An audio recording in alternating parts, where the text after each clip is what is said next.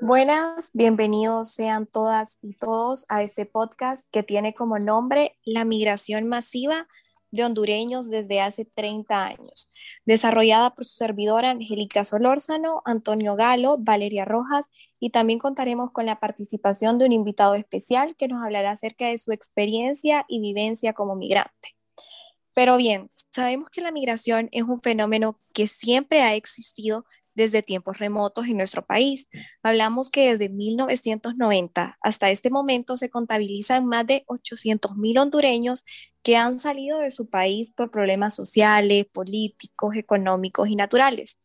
Pero bien, para el año de 1990, la cantidad de inmigrantes eran más de 156 mil indocumentados, un porcentaje, digamos, del 3 16%. Aquí empezaba la migración masiva de catrachos a naciones ajenas. Principio de 90, finales de los 80, recordemos que Honduras inserta en un modelo de comercio neoliberal en el que las grandes empresas transnacionales utilizaban formas versátiles y flexibles, tales como la maquila o la subcontratación, que absorben y orientan la productividad y los beneficios para el mercado internacional. Sin, embargo, nunca se ha eh, separado de los principios agroexportadores de décadas anteriores y de las pautas marcadas por su principal socio comercial. En este caso, hablamos de Estados Unidos. Es decir, la inserción de una economía pequeña como la hondureña en el mercado de comercio global conlleva una integración desigual, donde los países con desventaja tecnológica ofrecen bienes en los que ellos intentan ser más competitivos internacionalmente. Pero bien, actualmente este fenómeno de la migración se ha descontrolado. Sigue en aumento y ahora es de forma masiva. Recordemos que hasta el año 2019 y hasta nuestros tiempos en el 2021 siguen existiendo caravanas y miles de hondureños salen de nuestro país o mejor dicho, huyen de nuestro país. Cabe mencionar que hasta este momento Estados Unidos es el destino con el número más alto de indocumentados, con un 81.93% de hondureñas y hondureños. Bien, dándole la bienvenida a Daniel Barrientos, quien reside en Estados Unidos hace más de un año y medio. Daniel, ¿cuál fue el primer factor por el cual vos decidiste migrar hacia los Estados Unidos? Bienvenido. Eh, muchas gracias, se lo agradezco. Este, por el punto número uno decidí salir para este lugar junto con mi familia. Justamente fue por el bienestar de ellos. Evitar de que mis niños estuvieran en lo que es la delincuencia, ahí justo con las maras, que en este momento se está poniendo todo cada vez más difícil. Y el segundo fue por el trabajo. El trabajo estaba muy malo. No se encuentra un buen trabajo, aún así las personas sean estudiadas o no estudiadas. Eso fue más que todo lo que nos motivó a salir del país rumbo hacia acá. Como lo mencionaba Daniel, eh, todos sabemos que en su mayoría de hondureños eh, salen del país en busca de nuevas oportunidades, eso está claro también porque vivimos en un país violento lastimosamente, que muchas personas temen salir a la calle por miedo, de que las vayan a asaltar, secuestrar, un sinnúmero de factores que a raíz de todo esto se ha dado. También por la crisis sociopolítica que ha enfrentado el país desde el golpe de Estado. Eh, pienso que la pobreza, la violencia y la falta de empleo son los factores primordiales por los que las personas migran, tal y como lo mencionaba Daniel. Ahora, Daniel, eh, ¿cuál fue el impacto que tuvo usted cuando llegó a los Estados Unidos, ya que es un país totalmente desconocido para usted? El primer impacto que recibió al principio fue desilusión, porque en ese momento, cuando nosotros llegamos aquí a este país, a mí me separaron de mi familia. Justamente cuando fue por el motivo que me vine, fue para estar bien con ellos y a mí en cambio me separaron y me regresaron para Honduras y los dejaron a, mi esposa y a mis dos hijos aquí solos en este país sin conocer. Eso fue el primer impacto, porque luego estuve intentando poder llegar hacia donde ellos un año con dos meses. Me pude, me demoré para poder llegar a donde ellos. Hasta hace poco, un año, seis meses creo que tengo de estar acá, que se me brindó la oportunidad de nuevo, de gracias de estar con ellos. Bien, Daniel, tal y como usted lo mencionaba, fue bastante difícil ese gran impacto lo que causó, pero ¿cómo fue el trayecto para llegar hacia los Estados Unidos? ¿Cuántas veces usted eh, tuvo que viajar para poder llegar a cumplir ese sueño americano? Yo viajé un total de cuatro veces solo después de que me separaron con mi familia. Fueron cinco en total. Fueron cuatro veces las que me regresaron a mí solo para Honduras. Solo me retenían, máximo me llegaron a retener aquí en las prisiones de aquí de Estados Unidos 23 días. Fue lo máximo que me retuvieron. Pero sí no eran momentos agradables tampoco porque en veces no es como ellos dicen que lo tratan a uno. Por ejemplo, a uno no le permiten una ducha, los tenían, nos tenían sin bañar también todo el tiempo. Uno no le permite darse una ducha ni lavarse los dientes. No le permiten nada, solamente comer e ir al baño. Eso es todo lo que le permiten hasta que llega al país uno. Daniel, me imagino la desesperación y, el dolor que pasaste por, por esos momentos que no estuviste con tu familia. Así es. Así es pura una frustración, frustración completa, por completo, día y noche yo no dormía. Cada vez que yo llegaba a, a mi casa allá a Honduras, estaba con mi mamá y mis hermanas, mi papá. Ellas me decían, mis hermanas y mi papá me decían, y mi mamá, ¿no dormiste otra vez, Daniel? Me decía. Yo les decía, no, no puedo dormir. Yo vine a dormir bien hasta el primer día, hasta el año, dos meses que me volví a juntar con mi familia. De ahí yo pasaba en vela todos los días. Entiendo perfectamente, Daniel, su situación, eh, ya que mi familia pasó por algo similar. Mi mamá migró en el año 2019. Ella también se tuvo que entregar eh, porque iba con mi hermana, ya que ella es menor de edad la tuvieron retenida una semana. Y sí, no es como lo pintan, no es como parece, porque a los niños sí los tratan de una forma mejor, pero ya cuando son adultos los tratan como, como que no fuera un ser humano. Es difícil saber que un familiar de uno está pasando por eso tan difícil, ya que uno en un abrir y cerrar de ojos la vida le puede cambiar ya que esta decisión mi mamá la tomó por, problemas económicos, como por la falta de empleo, ya que solo mi papá trabajaba en nuestra casa. Entonces entiendo perfectamente todo eso y me, imagino en cómo estaba su familia.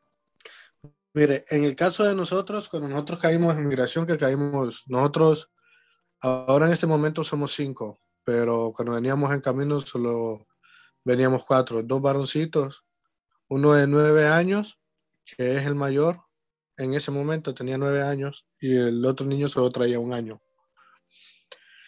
Eh, mi esposa se entregó con ella, se quedó con el niño pequeño, yo me quedé con el niño mayor. Los dos niños se enfermaron en su totalidad del estómago. Por, no sé si fue por el tiempo que nosotros nos entregamos, estábamos llenos, pero prácticamente nosotros comíamos casi donde estaban los baños también mis niños, los dos se enfermaron, no los atendían, los llevábamos a medicación. Los niños estaban con nosotros todo el tiempo en la, en la misma hielera. Los niños sufrieron prácticamente ahí con nosotros lo mismo. Lo mismo que nosotros sufrimos, lo sufrieron ellos. Los que hemos pasado por, por esa situación, Daniel, eh, pensamos que llegar a los Estados Unidos es todo color de rosas, ¿no? Eh, ¿Cuál fue la situación más complicada que vos viviste camino hacia los Estados Unidos de Norteamérica? Fue la, la situación más complicada fue nos secuestraron los federales en una ocasión. Nos secuestraron y habíamos 122 personas. En ese momento pidieron una gran barbaridad de dinero, pero gracias a Dios se, se dio la, la oportunidad de que nos dejaron ir. Luego en la frontera, en la ciudad, se llama Ciudad Miguel Alemán. Ahí están en conflicto los carteles. Prácticamente yo estaba viviendo en una casa sin puertas, ni ventanas, ni nada, pero sí tenía un muro perimetral. Era un, cuartito que yo estaba sin puertas ni ventanas. Tenía un muro perimetral en medio, alrededor. Y se escuchaba cuando caían las granadas y tiroteo toda la noche, todos los días. Al día siguiente solo se escuchaba las noticias, hubieron 20 muertos, hubieron 16 muertos, pero los policías ni se atrevían a meterse. Todas las noches eran noches de, de vela, pensando yo a qué horas viene a caer una granada aquí adentro y hasta ahí nomás llegué desde allá. Daniel, y al momento de haber pasado por todas esas terribles eh, terrible vivencia que usted nos cuenta al momento de llegar a Estados Unidos. ¿Cómo fue? ¿Usted, lo ¿Usted pudo encontrar trabajo? ¿Pudo encontrar una vivienda fácilmente o le costó bastante tiempo acoplarse al momento de llegar a los Estados Unidos? Eh, eh, mire que gracias a Dios en esa cuestión sí estuvimos bendecidos porque mi esposa tenía un trabajito de limpieza. Ella alquilábamos, ella alquilaba pero al momento de llegar yo, ya la señora que le rentaba ya no, no aceptó que viviéramos ya todos porque decía que iba a ser mucha gente ya. Entonces, el primer día que yo llegué aquí, ese mismo día lo sacaron de donde ella vivía.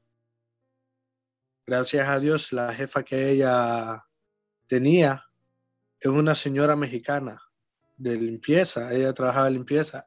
Ella tiene unas oficinas ella nos permitió llevar todas las cosas de nosotros hacia la oficina y vivir ahí en la oficina, ahí mismo donde trabajaba mi esposa.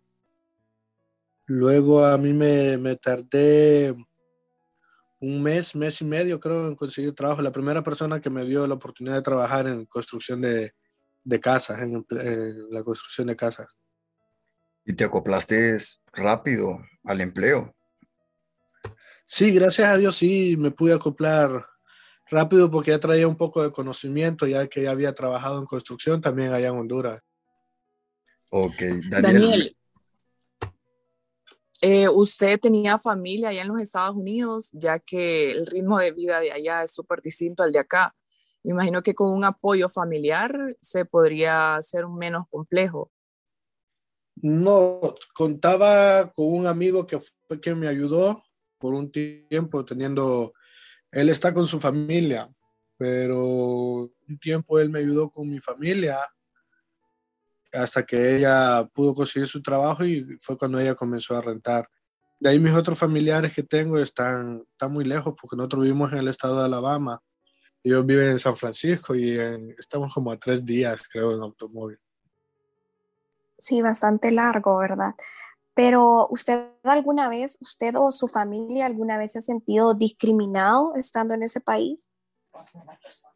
En veces más que todo, sí, pero como fue. Exactamente, en veces fue, sí hemos sentido así, pero es por, por el mismo hispano más que todo. En vez de cuidarnos, en veces como que nos echamos de cabeza unos con otros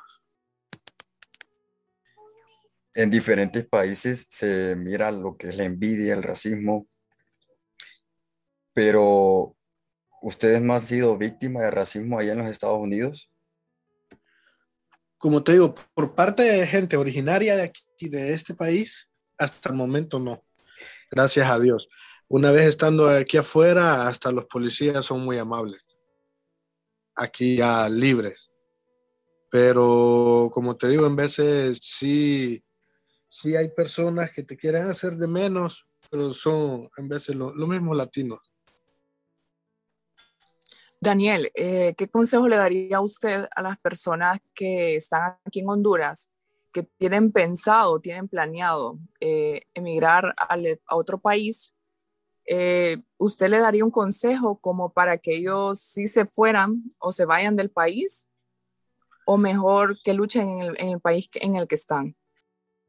Lo más ideal sería que el pueblo en realidad se uniera y que pudiera hacer algo para contra de lo, del gobierno que se encuentra ahora mismo en el país. No me gustaría ver así gente que venga así en caravanas. Es muy difícil. Se sufre mucho. Hay mucha gente que le pasa demasiadas cosas malas. Por ejemplo, nosotros fuimos también testigos de una, cuando veníamos en familia, de una niña que violaron los mismos coyotes que los traían a nosotros y no se pudo hacer nada. Vienen a y venía el papá con ella y ni cuenta se dio. Se viene arriesgando a la familia. No, no, no sería nada prudente en, que la gente salga del país. Deberían de luchar allá, como le digo, por tratar de arreglar la situación con la, con la política en Honduras. Si vienen para acá, sería mejor intentarán arreglar también papeles, ya que se puede. O sea que si te vuelve a tocar mirar, no lo volverías a hacer. Creo yo que me saldría mejor regresar a mi familia para atrás. Ya que ellos dicen que ellos ya no se quedarían acá ellos solos, dice. Sí, porque obviamente necesitan el amor de, del padre. Sí, es que aparte también, eh, para una madre soltera, imagínate, una madre soltera con tres niños acá, es muy difícil. Aquí no es como allá, aquí no, nadie va a venir y te va a regalar una tortilla o te va a ofrecer algo. Aquí todas las semanas, es, aquí todo es dinero toda la semana prácticamente. Daniel, y para vos, el primer factor por el cual los hondureños emigran ¿Cuál es? Bueno, la mayor parte de los que venimos para acá he escuchado yo que dicen que porque no encuentran trabajo. La ah. mayoría de gente que yo, que yo he escuchado y que me he encontrado cada vez que venía en camino. Hay que ver también que hay mucha gente que en realidad no busca. Sí, piensa que le va a caer del cielo. Exactamente. Sí, por, te cuento que en la caravana de migrantes que se conformó en el, año 2020, eh, que se realizó ya estando en pandemia, las personas que constituían eh, dicha caravana eh, expresaron que escapaban del país por la pobreza, por la pobreza, por la falta de empleo, incluso hasta por la, por la corrupción que, que había por parte del gobierno. Exacto. Sí, porque yo me he encontrado gente que dice, porque yo me las había encontrado, que porque ellos eran graduados, ellos no podían agarrar tal vez una pala o una piocha para ir a trabajar la construcción. Pero si una persona quiere un empleo, va a trabajar de lo que le den el empleo. Si de verdad está necesitada la persona del empleo. Sí, y aparte de que eh, como nos damos cuenta, el 2020 fue un año bastante complicado para la población hondureña, tanto por la pandemia del COVID-19 y también que a final del año eh, azotaron, azotó nuestro país los huracanes ETA y OTA. Eh, lastimosamente ahí se vio em, el mal manejo del gobierno, nada de apoyo por parte de ellos y obviamente la población eh, que lastimosamente perdieron los hogares, tienen que buscar una solución para, para sobrevivir. Y la solución que ellos buscan es emigrar a, a los Estados Unidos de Norteamérica. Sí, porque incluso ahí se miró también, como dices tú, el mal manejo del gobierno, que incluso hasta quitaba las ayudas que mandaban los demás gobiernos hacia el país. Y qué bueno que tocan ese tema, la verdad, porque, bueno, en realidad en medios internacionales ustedes también han visto la realidad que estamos viviendo nosotros como hondureños, ¿verdad? Eh, sin insumos en los hospitales, no hay camas de cuidados intensivos, eh, las vacunas, sin hospitales móviles. Bueno, estamos viviendo un infierno, por decirlo así, en nuestro país. Pero bien, allá, ¿cómo fue la problemática del COVID-19 y cómo ha sido tratada? en Estados Unidos, a diferencia con nosotros en Honduras. Aquí, la verdad, aquí sí se actuó rápido. Digamos, aquí en este estado en que yo me encuentro, gracias a Dios, bueno, primero pusieron la ley de que no se podía pues, reunir cierta cantidad de personas y la gente lo acató. La gente se mantenía a distancia. Para entrar a comprar a Walmart, por ejemplo, se hacían filas con, con espacios por persona y solo se permitía entrar una cierta cantidad de personas adentro. Salían una cantidad y entraba otra cantidad. La vacuna empezaron a incentivarla. Luego, luego, aquí empezaron a poner las vacunas. Los empleos, los trabajos empezaron a, exigirle a los trabajadores que tenían que tener la vacuna. En el caso de nosotros fuimos de los primeritos que nos tocó poner la vacuna porque en el trabajo fue lo primero que hicieron. Que, que no tuviera la vacuna, pues lastimosamente se iba a ver en la penosa necesidad de retirarlo hasta que la tuviera la vacuna. Y ahora en este momento, pues aquí todo el mundo anda libre ya. Dicen de que hay otro nuevo brote y parece que van a entrar otra vez en acción. Pues hay que ver, primero esperar a ver qué dice Dios. Y para usted, Daniel, ¿qué aspectos de la cultura de los Estados Unidos son los que más le gusta o admira a ese país? ¿Y por qué? ¿Y cómo compara esos aspectos con los de nuestro país? Eh, bueno, el trato de las personas aquí que se da entre las personas es muy diferente, muy diferente. Se puede decir que es por educación, pero en realidad sí es educación, pero en realidad eso tiene que venir desde la casa. No se lo van a enseñar en la escuela saludar al prójimo en la calle o, donde lo vea. Este, um, el aseo, el aseo en las calles. Aquí es el aseo en los trabajos. Todos son bien organizados, las calles se organizan muy bien. No, no se miran ojos tráficos gigantes, al menos en este estado. Esos tráficos gigantes por el desorden hasta para atender a las ambulancias. Aquí a todas las ambulancias se les presta, se les da el permiso del, paso cuando van con una emergencia. Las escuelas respetan los buses de los niños. Cuando un bus se para para bajar a un niño del bus, todos los carriles de los carros se detienen. La verdad que en Estados Unidos es muy diferente la educación comparada a la de Honduras. Sí, por eso le dicen el país de las oportunidades, ya que allá casi a los 16 años ya puedes trabajar. Por ejemplo, mi hermana ya trabaja, ella tiene 15 años, trabaja medio tiempo en el día eh, va a la escuela y en la noche o en la tarde va a trabajar. Entonces, algo que nosotros no contamos. Por ejemplo, nosotros tenemos, yo tengo 20 años, quisiera tener esa oportunidad de, de poder trabajar, de poder valerme por mí misma. Lastimosamente en nuestro país es bien complicado. Sí, eso sí. Yo tengo una hermana acá también. Vive, ella vive en Arkansas. Ella trabaja también, como dice usted, de los, ella trabaja desde los 16 años gracias a Dios se les da la oportunidad a ellos acá de trabajar. Allá en Honduras no tenemos trabajo ni los mayores y menos los, las personas jóvenes. Daniel, ¿y cómo te sentís con tus hijos, sabiendo que en Estados Unidos van a tener una mejor oportunidad, una mejor educación, incluso hasta un mejor empleo? Así es, así es. Me siento súper feliz me siento emocionado al ver que mi niño mayor ya está en la escuela. Él, gracias a Dios, casualmente el día de hoy se fue a matricular ya para séptimo grado. Eh, me siento feliz, yo le digo a él que luche, que aquí puede tener las mejores oportunidades que no él va a tener en otro lado. Él no va a encontrar otra oportunidad mejor para estudiar ni para vivir que no sea acá. Daniel, ¿y usted Cuéntame qué es lo que más extraña de Honduras. Eh, extraño a mi familia, a mi mamá, mi papá, mis hermanas.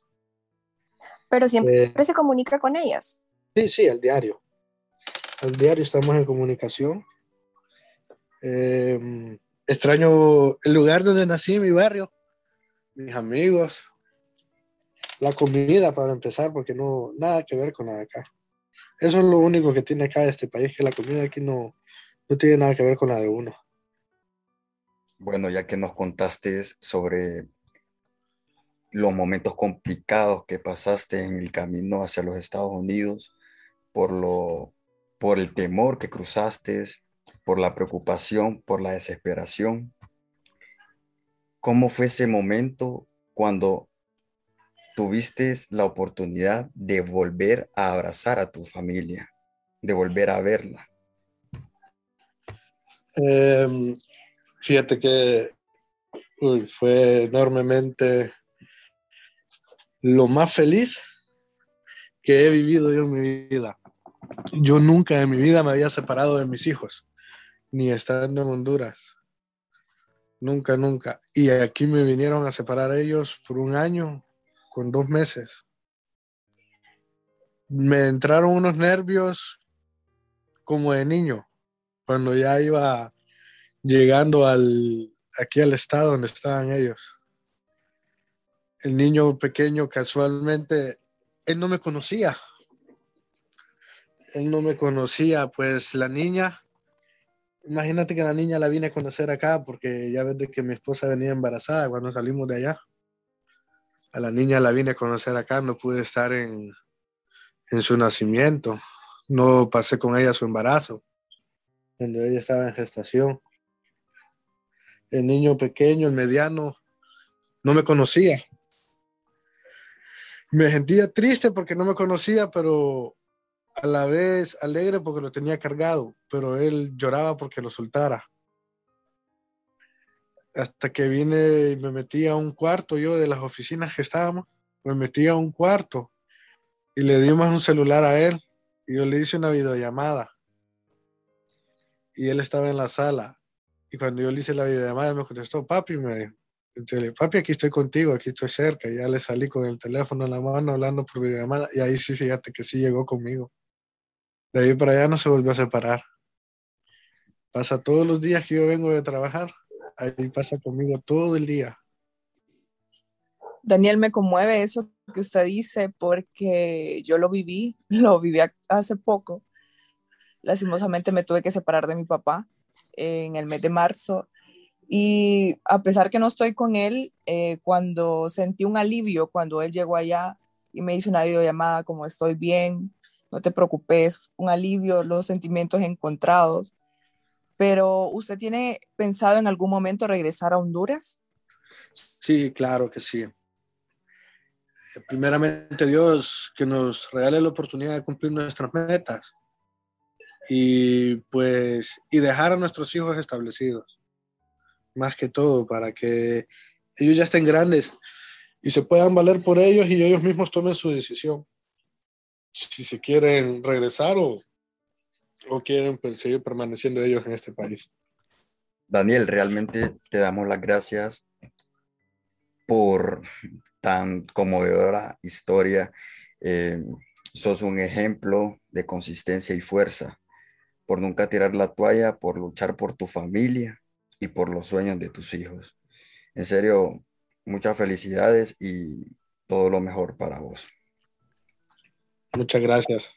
Te lo agradezco. Así es, Daniel, ha sido un placer compartir con usted de esto que ha sido un vaivén de emociones. La verdad, hasta la compañera Elsa se ha sentido bastante identificada incluso nosotros que no hemos tenido esa oportunidad ni, ni tenemos familiares en el exterior y han sido emociones desde tristeza, indignación y felicidad, hasta los pelos de punta se le pusieron a uno cuando usted hablaba de ese reencuentro con su familia.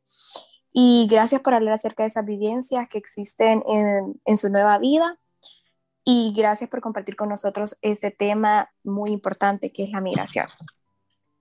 Muchas gracias, se lo agradezco mucho por la oportunidad bueno, Daniel, yo igual eh, le agradezco mucho por brindarnos su historia, por abrirse con nosotros, ya que es un tema bien delicado, la verdad, y bien personal. Eh, la verdad sí me identifiqué mucho con usted y la verdad le deseo lo mejor y éxitos para usted y toda su familia. Muchas gracias, que Dios la bendiga, también muchos éxitos, se lo agradezco mucho. Bien, pues muchas gracias Daniel, hemos llegado al final de nuestro podcast y felicidades y buenas vibras para toda su familia y usted. Muchas Bien, gracias. Eh, nos pueden seguir en nuestro siguiente episodio.